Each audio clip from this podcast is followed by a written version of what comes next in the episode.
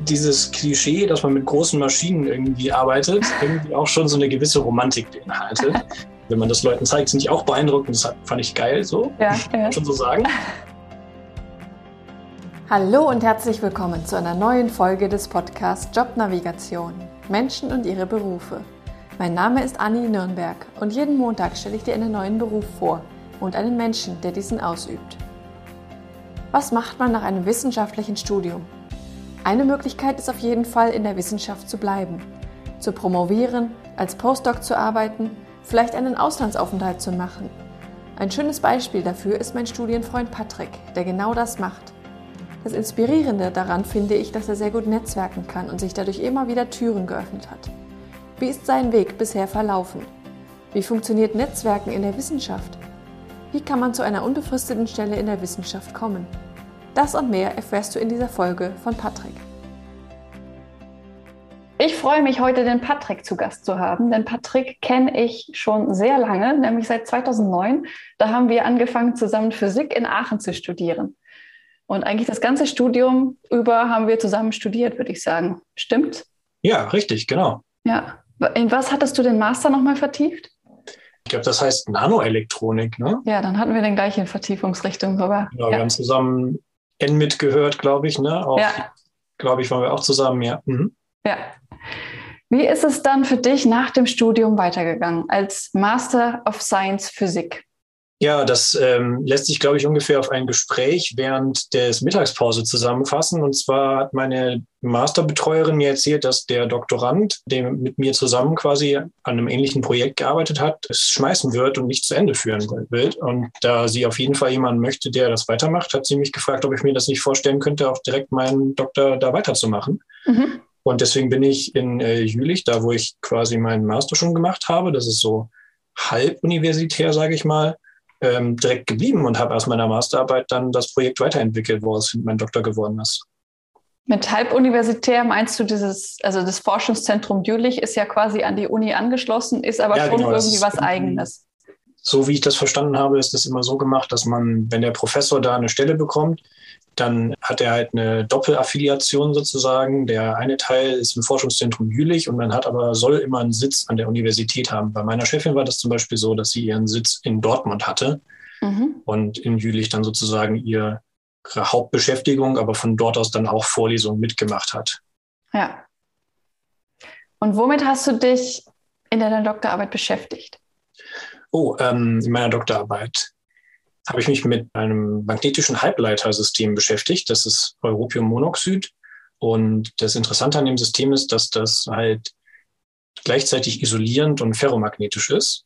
Mhm. Und man das deswegen glaubt, einsetzen zu können als Spinfilter, was so eine wichtige Vorstufe für magnetisch basierende Computer, so Quantencomputer sein könnte.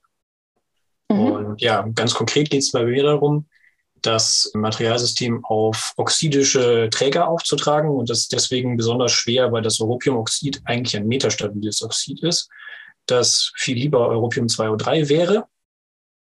Und dann ist halt die Frage, wenn man das jetzt auf was tut, wo schon Sauerstoff drin ist, und man braucht auch Sauerstoff, um das zu wachsen, wo kommt der eigentlich her? Wie kann man kontrollieren, dass wirklich das gewünschte Europiummonoxid entsteht und nicht irgendwie zu viel Metall drin ist oder zu viel Sauerstoff? Genau.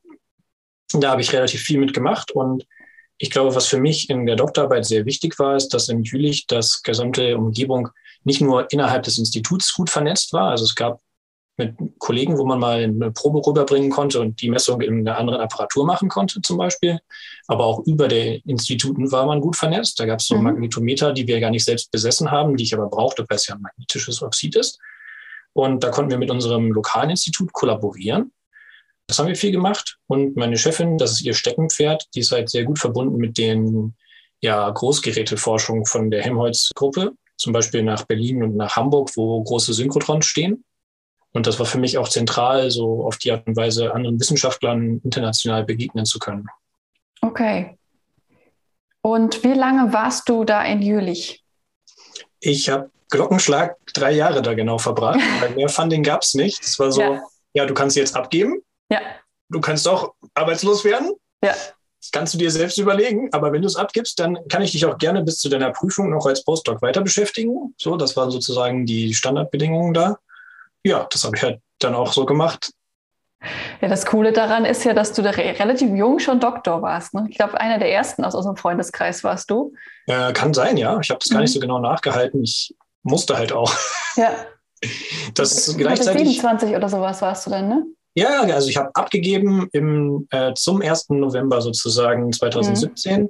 Mhm. Verteidigt habe ich dann irgendwie ein bisschen später, Anfang Ende Februar. Mhm. Okay. Da war ich dann aber schon 28, muss man ja. sagen. Also so richtig abgeschlossen habe ich es erst mit 28 und einem Monat und ein bisschen so. Trotzdem eine Leistung. War das dann stressig, das in drei Jahren irgendwie durchzukriegen? Ja, ja, nein, vielleicht. Also es hat viele Sachen anders gemacht, als ich mir das vielleicht gewünscht hätte. Immer wenn ich zurückgucke, denke ich, boah, eigentlich wäre es schon cool gewesen, da noch zu bleiben und ein paar Sachen mehr abzuschließen. Aber glücklicherweise ist dieses ins kalte Wasser geschmissen werden, danach auch direkt weggehen für mich sehr gut gewesen, weil ich jetzt halt nicht in meinem Eigenheim zu Hause gesessen habe und die Kontakte, die man schon hatte, weiter benutzte, sondern halt jetzt neue Leute auch in meiner Postdoc-Stelle kennengelernt zu haben, wo sich dann halt auch ganz andere Dinge ergeben haben, als ich mhm. mir das vorher vorgestellt habe. Mhm. Auch schön ist, dass ich mich mit meiner Chefin, der Martina Müller, sehr gut äh, weiterhin verstehe und wir jetzt auch vor kurzem gerade noch ein Paper zur Review reingereicht haben, das auch angenommen wurde. Also wir werden jetzt auch weiter aus meiner Doktorarbeit berichten, auch wenn das jetzt schon fast vier Jahre her ist. Ja. Ziemlich genau vier Jahre. Ich gucke gerade aufs ja, November. ja, November. Ja, ja, das sind vier Jahre. Ja, cool. Genau. Wie ging es denn dann weiter? Also ich habe auch, wie gesagt, äh, viel so Großgeräteforschung gemacht am Synchrotron. Da haben wir halt, ja, ich weiß nicht, wie genau ich das jetzt erzählen soll, aber im Rahmen davon muss man halt auch viele Anträge schreiben, dass man da überhaupt messen kommen darf. Es ist halt auch schon irgendwie eine Ehre, dort hinzudürfen. Mhm. Und das hat Martina während meiner Zeit am meisten für uns gemacht als Gruppe sozusagen. Natürlich immer ein bisschen Input von uns bekommen, aber ich habe mich nicht so sehr darum gekümmert. Aber ich habe davon total profitiert, weil ich jetzt meinen späteren Chef im Rahmen davon kennengelernt habe. Und ich mich halt dann für eine Stelle an dem Strahlrohr, also so heißt dann sozusagen die Messstelle, wo wir gewesen sind, habe ich ihn kennengelernt und der hat halt eine Postdoc-Stelle für junge Wissenschaftler direkt nach ihrer Doktorarbeit ausgeschrieben und ich habe mich darauf beworben und die wollten mich auch direkt. Sehr cool. Ja, Vielleicht erzähl, erklärst so du mal kurz, was ein Synchrotron ist für die Leute, die das nicht kennen. Ah, ja, natürlich. Ja, Betriebsblindheit. Ne? also ein Synchrotron ist im Wesentlichen etwas, was, wo drin Elektronen sehr stark beschleunigt werden, sodass die fast Lichtgeschwindigkeit erreichen. Und es sind meistens Kreisbeschleuniger. Also Beschleuniger haben viele ja, glaube ich, schon mal gehört. Und anders als zum Beispiel beim CERN interessiert man sich bei einem Synchrotron nicht dafür, welche Teilchen entstehen, wenn es Kollisionen gibt, sondern man will die Teilchen eigentlich nur auf Geschwindigkeit halten. Und dann schickt man die durch ja, sogenannte Insertion Devices. Das sind Undulatoren, wo Magnete die Elektronen auf so eine Zickzackbahn auslenken. Und wenn die das machen, dann senden die Röntgenlicht nach vorne aus. Und genau das ist das, worum es geht. Man macht Forschung mit Photonen, so heißen die Röntgenlichtteilchen. Und in unserem Fall benutzen wir halt die im Synchrotron entstehenden Photonen, um Elektronen aus ihren Bindungen auszulö auszulösen und dann zu messen, wie stark die vorher gebunden waren. Darüber lernt man sehr viel über die chemische Umgebung, welches Atom das ist und so weiter und so fort. Das kann man halt in vielerlei Hinsicht benutzen. Bei mir ging der chemische Kontrast sozusagen darum, herauszufinden, ob das Oxid, das wir gewachsen haben, wirklich in seiner gesamten Dicke Europium und Sauerstoff eins zu eins hat. Das kann man natürlich dann ausrechnen und sieht quasi an der Art und Weise, welche Elektronen rauskommen, ob man jetzt Europiummonoxid, Sesquioxid oder was auch immer gewachsen hat. Mhm. Spannend. Genau. Und ja, das ist eine sehr privilegierte Stelle, da messen zu dürfen. Also Definitiv. Die Endgeräte sozusagen werden halt mit Messanträgen pro Halbjahr immer äh, ausgestattet und dann denken sich Leute Experimente aus, was man da machen könnte, was mit ihrer Forschung zu tun hat. Und typischerweise kommen zwei bis dreimal so viele Anträge zusammen, wie man Messzeit hat. Und da muss natürlich auch selektiert werden. Okay. Genau. Und das war in Hamburg? Das war in Hamburg, genau, am Deutschen Elektronensynchrotron. Das DESI. Richtig. Und das hast du gerne gemacht? Ja, sehr. Also eigentlich Was aus. daran? Ja, das, ähm, ja, boah, das ist schon. Hm. Man kann dazu sagen, dass es halt dieses Klischee, dass man mit großen Maschinen irgendwie arbeitet, irgendwie auch schon so eine gewisse Romantik beinhaltet. da bin ich auf jeden Fall schuldig. Ich finde das richtig cool, dass man da reinkommt und du guckst dich um und das Gebäude ist schon gekrümmt, weil der Ring ist gekrümmt und du kannst erkennen, der Ring ist einfach riesig. Das sind zweieinhalb Kilometer Umfang, dieser Ring. Das fühlt sich irgendwie immer beeindruckend an. Wenn man das Leuten zeigt, sind die auch beeindruckend. Das fand ich geil, so. Ja, ja. schon so sagen. Ähm, andererseits ist es natürlich auch so, dass diese Umgebung da extrem stimulierend ist. Also man arbeitet da in einem kleinen Team zusammen und die Aufgabe, die man so als Mitarbeiter da hat, ist irgendwie dazwischen drei Dingen so. Du darfst deine eigene Forschung machen. Es geht darum, die, das Endgerät irgendwie weiterzuentwickeln. Und es geht auch darum, halt Nutzern, die sich da beworben haben, zu helfen, ihre Experimente zu machen. Und so kann man also, was mir immer gefallen hat, ist, ich habe ja mein Materialsystem, Europiumoxid sozusagen, an verschiedenen Synchrotrons vorher irgendwie vermessen mit fünf verschiedenen Techniken. Ja. Und jetzt kommt man halt an so eine Stelle, wo man mit einer einzigen Technik super viele andere Materialsysteme kennenlernt. Das war für mich so ein zentraler Punkt, warum mich das so interessiert hat, weil man dann sozusagen den Blick von seinem eigenen kleinen Welt ja. in die andere Richtung sozusagen vom Horizontalen ins Vertikale, sage ich jetzt einfach mal ganz blöd, bringt. Das fand ich gut. Das hat mich da interessiert. Und ja, gut, es ist natürlich eine anstrengende Arbeit, weil Messbetrieb ist 24 Stunden am Tag. Okay. Und gerade mal verantwortlich ist, was so, ja, mal sehen, wie viel macht man so im, im Jahr. Ungefähr eine gute anderthalb Monate im Jahr ist man verantwortlich. Und wenn dann nach Zeit die Turbopumpe ausfällt, dann wirst du angerufen und dann musst du deren Experimente wieder an den Start bringen, weil die sind das vielleicht gerade aus Indien angereist. Und es ist halt sehr viel mehr wert, jetzt nicht acht Stunden zu warten, bis ich am nächsten Morgen wieder aufstehe, mhm. sondern die brauchen eine Antwort jetzt. So, also das ist natürlich anstrengend, aber andererseits ist es auch irgendwie cool, dass man da hingehen kann und sagen kann, ja klar, repariere ich das hier. Wir haben natürlich ja. eine Ersatzpumpe. Zack, einbauen und schon geht das Experiment weiter. Kam das denn oft vor? Nein, also Turbopumpen gerade selber ist ein total schlechtes Beispiel. Eigentlich ist mir nur das Erste, was gerade eingefallen ist. Ähm, viel häufiger sind so Kleinigkeiten passiert wie, oh nein, ich habe das Messfenster geschlossen. Ich weiß jetzt nicht, kannst dir bestimmt vorstellen, da sind hunderte Fenster, die relevant sein könnten. Auf, mhm. Wir haben da so, so eine Art Schaltzentrale mit bestimmt 15 Bildschirmen oder so. Meistens braucht man nur ein einziges Fenster gleichzeitig, aber wenn man das gerade geschlossen hat, wie kriegt man das eigentlich wieder? So kann oft das mal passieren. Das sind so die kleinen Finessen, die halt passieren. Dann wird man schon mal angerufen um zwei Uhr morgens und die Messung muss doch irgendwie weitergehen. Manchmal fällt auch das Synchrotron aus. Also das ist natürlich ein sehr großer Komplex. Das ist eigentlich ein Wunder, wie lange das am Stück durchhält, durchschnittlich. Das kann halt auch passieren und da muss man halt gucken, dass der Strahl wieder an der richtigen Stelle steht und das weitergemessen werden kann. Mhm. Ja, was für mich natürlich ein sehr guter Teil ist, man kriegt ungefähr ja, drei, vier Tage im Halbjahr kann man selber daran messen mit seiner eigenen Forschung. Und das habe ich auch exzessiv genutzt, weil eigentlich war ich da hingegangen, weil die vorhatten, auch eine bestimmte Technik dort zu etablieren, wo es um magnetische Messungen ging. Aber das hat halt zwei Jahre gedauert von meinen drei Jahren, die ich da war, bis die überhaupt aufgebaut war, weil es da mechanische und vakuumtechnische Probleme gab. Mhm. Und in der Zwischenzeit habe ich halt an einem anderen Projekt stark mitgearbeitet, wo aus Schweden ein Messgerät bei uns an das Strahlrohr gestellt wurde die haben halt die chemische Auflösung, die man sozusagen mit der Elektronenspektroskopie erreichen kann, für ganz andere Fragestellungen genutzt als ich. Die haben sich nämlich dafür interessiert, wie Kohlenwasserstoffe auf Oberflächen unter Katalysebedingungen entstehen. Und tatsächlich war das für mich ein sehr guter Zufall sozusagen, dass ich das gar nicht machen konnte, was ich eigentlich vorhatte. Ja. Da habe ich sozusagen meine, meine Fachrichtung ein wenig verändert und mache jetzt tatsächlich Katalyse. Und das ist jetzt auch das, wo ich jetzt hinterher gelandet bin. Also mein, mein ja. Weg ist nicht so richtig gerade gewesen bisher.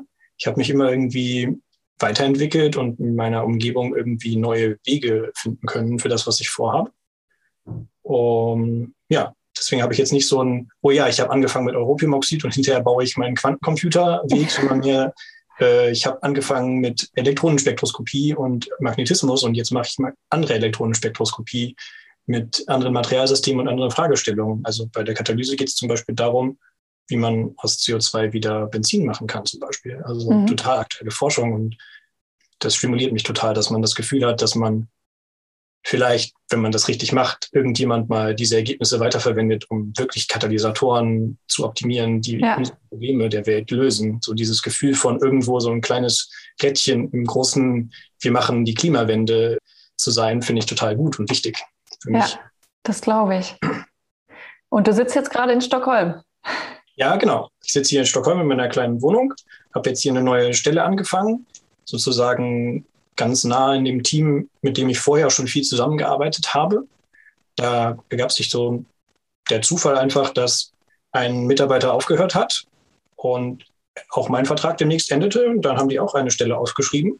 Mhm. Und ich habe mich auf die beworben und Kraft meiner guten Vorbereitung, dass ich schon drei Jahre mit den Synchrotron-Messungen sozusagen aus der Brille des Synchrotron-Experten gemacht habe, fanden die das total spannend, mich einzuladen. Und jetzt vertiefe ich mich immer weiter in chemische Vorgänge und lerne, wie so Reaktionsnetzwerke funktionieren. Sehr cool. Du bist ja jetzt erst seit diesem Monat, quasi seit anderthalb Wochen, hast du gesagt, in Stockholm, aber hast schon länger da gearbeitet, richtig? Ja, das stimmt. Das war super spannend und eine total tolle Chance, die mir der Institutsleiter da ermöglicht hat. Durch die Corona-Pandemie konnten meine schwedischen Kollegen gar nicht anreisen zu den letzten Strahlzeiten. Und da ich quasi ein hohes Interesse hatte, in Hamburg noch ein bisschen zu bleiben, bis meine Partnerin ihren Master abgeschlossen hat und wir zusammen nach Stockholm gehen, ja. haben wir entschieden, dass ich eine gewisse Zeit in Hamburg stationiert bleiben soll. Schon weit bevor wir wussten, dass es mit der Corona-Pandemie überhaupt ein großes Problem wird. Und dann bin ich aus Stockholm abgereist und eine Woche später sind die Grenzen dicht gemacht worden. Dann durfte gar keiner mehr ans DESI kommen. Und zwei Wochen später hatten wir halt Messzeit am DESI, zwei Wochen lang. Und die habe ich dann halt alleine gemacht, mit ein bisschen Hilfe von meinen Kollegen von dem Strahlrohr von vorher. Ohne dass ich da gewesen wäre, wäre da halt gar nichts passiert. Und jetzt haben wir da ziemlich coole Ergebnisse, sage ich mal, bekommen, die jetzt gerade aufgeschrieben werden und toll publiziert werden. Also richtig Glück gehabt, dass ich da diesen Wunsch hatte, überhaupt nach Hamburg zu gehen, sonst wäre nämlich gar keiner gekommen und dann hätte ja. der, das Experiment brachgelegen für ein halbes Jahr gefühlt. Da sind ein paar echt coole Zufälle in deinem Leben. Ja, kann man so sagen, ja. Glückspilz. Du bist ja jetzt quasi seit dem Physikstudium in der Forschung geblieben, also von Doktorstelle, Postdoc und so weiter und so fort. Das sind ja eigentlich immer so, so wie ich es kenne, befristete Stellen. War das bei dir auch immer so und wie siehst du da die Perspektive? Das ist eine interessante Frage. Also, mh, so wie ich es jetzt nutzen kann, also sprich, mein Doktorvertrag war befristet und ich musste dann weiter. Hat mir das total was gebracht, weil ich dann mhm. sozusagen aus meinem Nest raus musste und andere Leute kennengelernt habe. Ich glaube, nach meiner Doktorstelle habe ich eigentlich erst gedacht, ich würde gar nicht in der Wissenschaft bleiben, wenn sich nicht diese Stelle am Synchrotron ergeben hätte. Ja.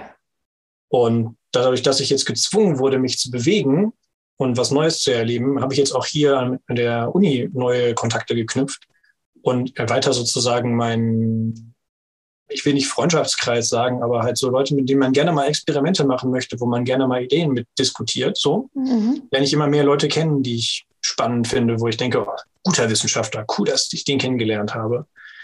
Das gibt mir sehr viel. Ähm, wenn es nur feste Stellen gäbe, dann gäbe es diese Mobilität gar nicht.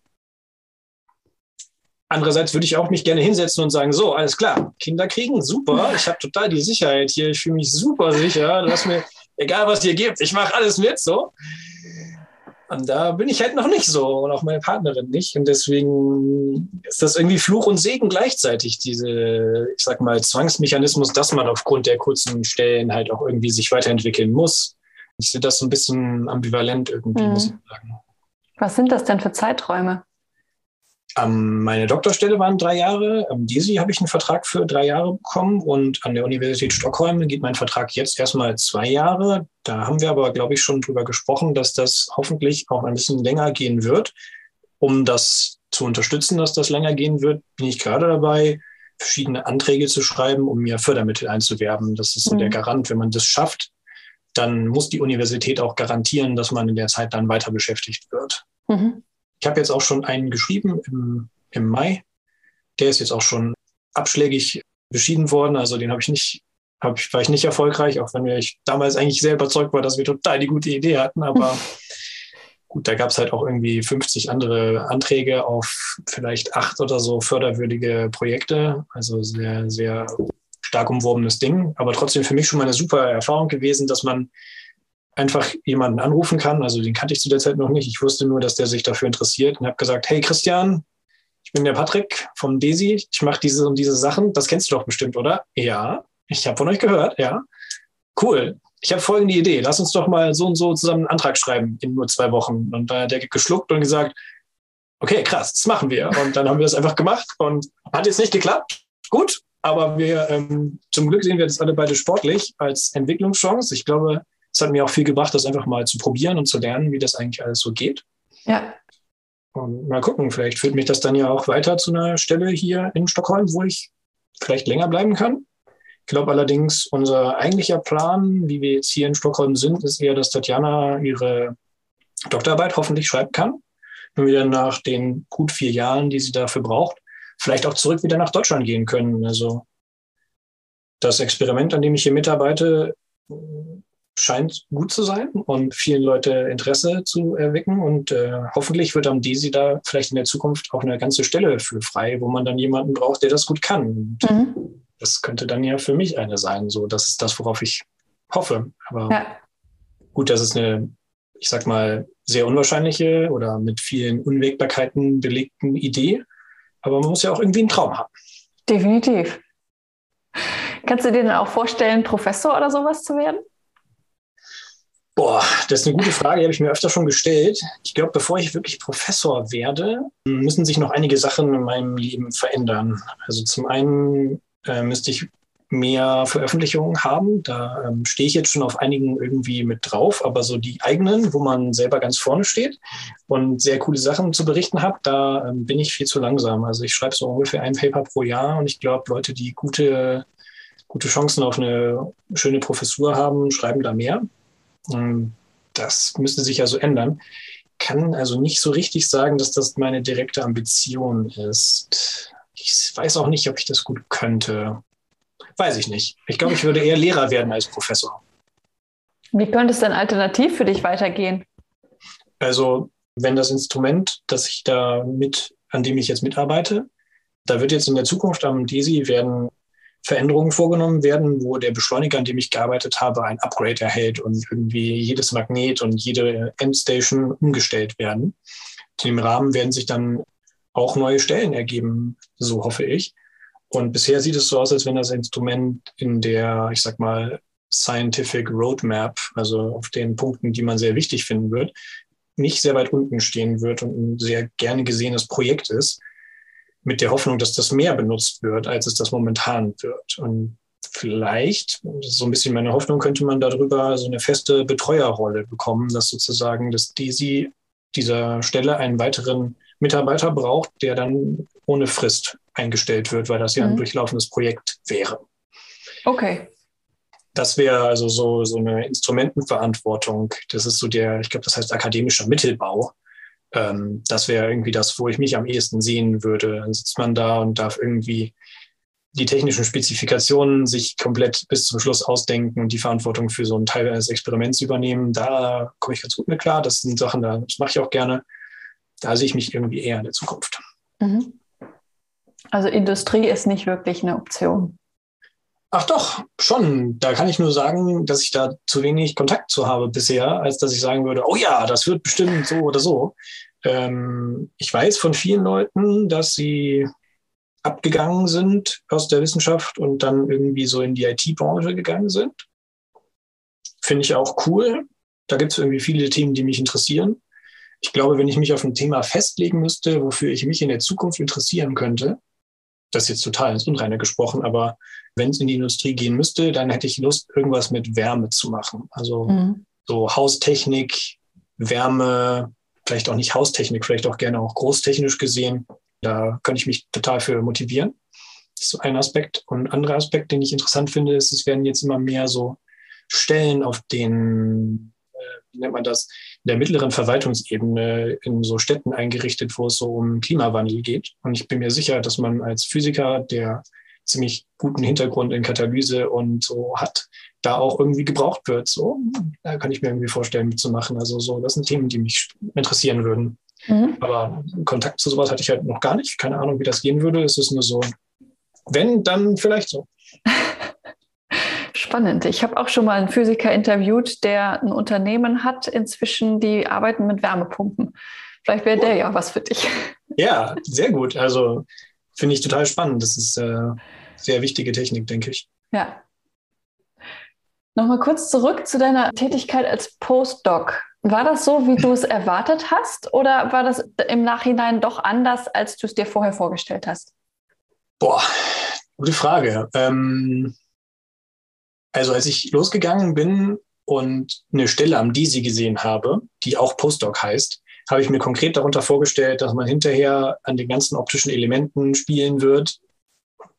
Das ist jetzt vielleicht schlecht ausgedrückt, aber dass man halt sozusagen dieses komplexe System orchestrieren darf, mhm. wo es darum geht, das beste Experiment für die Nutzer rauszuholen. Die Erfüllung hat sich, die Sache hat sich auf jeden Fall erfüllt. Ich habe viele Beiträge geleistet. Ich durfte während der Zeit auch viel programmieren, was ich selber spannend finde. Und da haben wir an so einem grafischen Benutzersystem für die Strahlrohr mitgearbeitet. Ich habe viele Leute kennengelernt. Hm, ich durfte vielen anderen Leuten über die Schulter gucken, die an anderen Strahlrohren Forschung machen. Also es gibt, glaube ich, 25 verschiedene Strahlrohre am DESI und jede Woche darf hier einer mal vortragen, was die letzten Nutzer so gemacht haben. Mhm. Dementsprechend ist man da sehr sag mal, gut vernetzt im Sinne von, was wird momentan an den Großgeräten eigentlich alles so geforscht, was sind so die interessanten Themen. Das hat auf jeden Fall geklappt.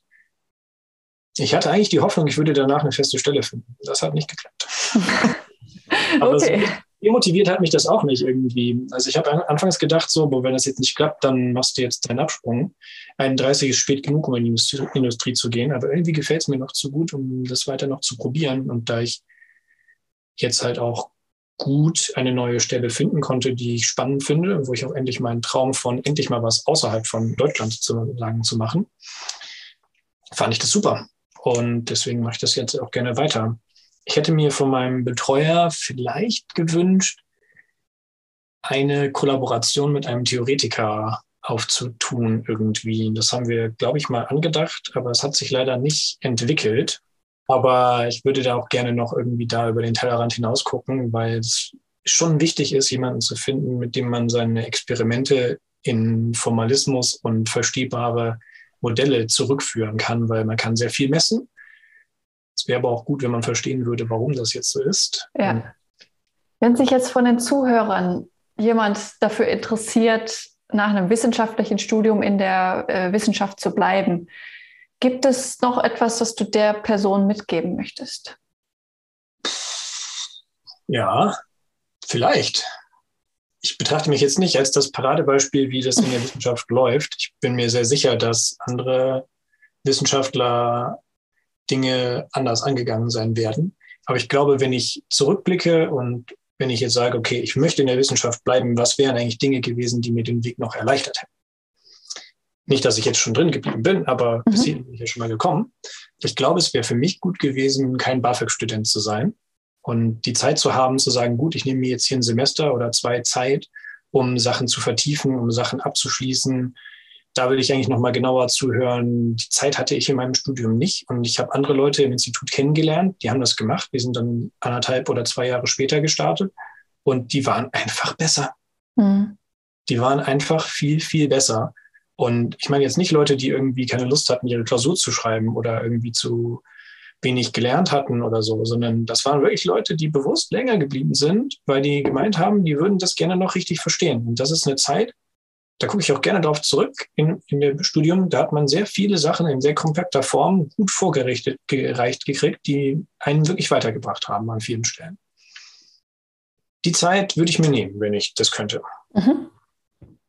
Ich glaube, wenn man das kann, kann es cool sein, einen festen Plan zu haben und den frühzeitig mit so einer Art Mentor festzulegen. Also bin mir sicher, wenn ich in meiner Bachelorarbeit schon das gemacht hätte, woran ich jetzt arbeite, dann hätte ich jetzt schon eine feste Stelle, weil ich habe mich nämlich letztes Jahr äh, um eine feste Stelle beworben und die hat jetzt jemand bekommen, der das einfach vier Jahre länger macht als ich.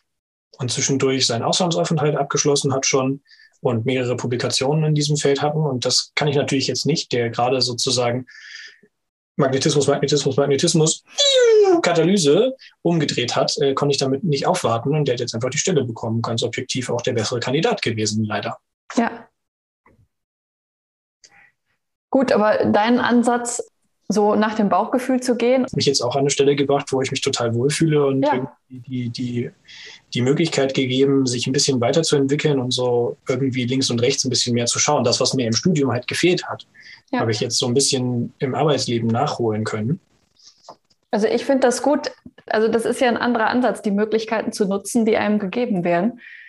Ich sehe da nichts, nichts Negatives dran wir werden ja sehen, vielleicht unterhalten wir uns in ein paar Jahren weiter und dann habe ich vielleicht auch eine feste Stelle und dann ja. kann ich sagen, ja, guck mal, ich glaube, eigentlich zentral war hinterher das. Was mir halt, und ich glaube, das ist wichtig, viel geholfen hat, ist auf Konferenzen zu gehen, mhm. Menschen kennenzulernen, mit dem Institut was zu machen und halt auch irgendwie in so intensiven Phasen, wie zum Beispiel, dass man am Beschleuniger sitzt und mit dem verantwortlichen Wissenschaftler da sich unterhält und vielleicht auch mal Abendessen geht und da vielleicht sogar der Nutzer von der nächsten Strahlzeit oder der letzten Strahlzeit dabei sitzt, dass man so ein bisschen sich quer vernetzt. Das hat mich, glaube ich, weitergebracht. Ich bin aber auch ein sehr kommunikativer Typ. Definitiv. So und ich glaube, das ist so eine Typfrage, aber für mich war das wichtig, irgendwie viele Leute kennenzulernen und zu wissen, so wen man interessant findet, wo man irgendwie was intensivieren möchte. Ja, und dadurch ergeben sich ja dann auch wieder Möglichkeiten. Genau. Ja, und man kann sich natürlich einen Plan machen, aber ob der Plan wirklich so umsetzbar ist, das weiß man halt erst später. Ja. Sehr cool. Ja, vielen Dank für das Interview. Ich fand das spannend. Ich habe natürlich auch deinen Weg verfolgt, aber im Detail hatte ich das definitiv nicht mehr in Erinnerung. Deshalb fand ich jetzt auch nochmal cool, ja deine Geschichte zu hören. Vier Jahre irgendwie, das so zusammenzufassen. Ähm, ich glaube, aus der Nähe sehen die Sachen immer etwas anders aus, als wenn man das so komprimiert zusammenfasst. Ja, das war eine weitere Folge des Podcasts Jobnavigation. Menschen und ihre Berufe mit Anni Nürnberg. Ich hoffe, du kannst jetzt besser beurteilen, ob eine Karriere in der Wissenschaft etwas für dich sein könnte. Falls du noch eine Frage an Patrick hast oder dir wünscht, dass ich einen bestimmten Beruf im Podcast vorstelle, schreib mir gerne eine E-Mail an podcast.jobnavigation.de. Wenn du gerade auf der Suche bist nach einem Beruf, der dich erfüllt und motiviert, unterstütze ich dich gerne im persönlichen Coaching oder auch in unserem Online-Kurs Berufsfinder, den Beruf zu finden, der am besten zu dir passt. Auf unserer Webseite www.jobnavigation.de findest du alle Infos zu unseren Angeboten. In der nächsten Folge knacken wir wieder eine Dekade. Das heißt, dass ich mein Wissen mit dir teile, statt jemand anderen zu interviewen. In Folge 70 geht es um Arbeitnehmertum und Selbstständigkeit. Bleib dran, um mehr zu erfahren. Deine Anni von Jobnavigation. Also immer wenn mir jemand diese Frage stellt, dann sage ich jetzt.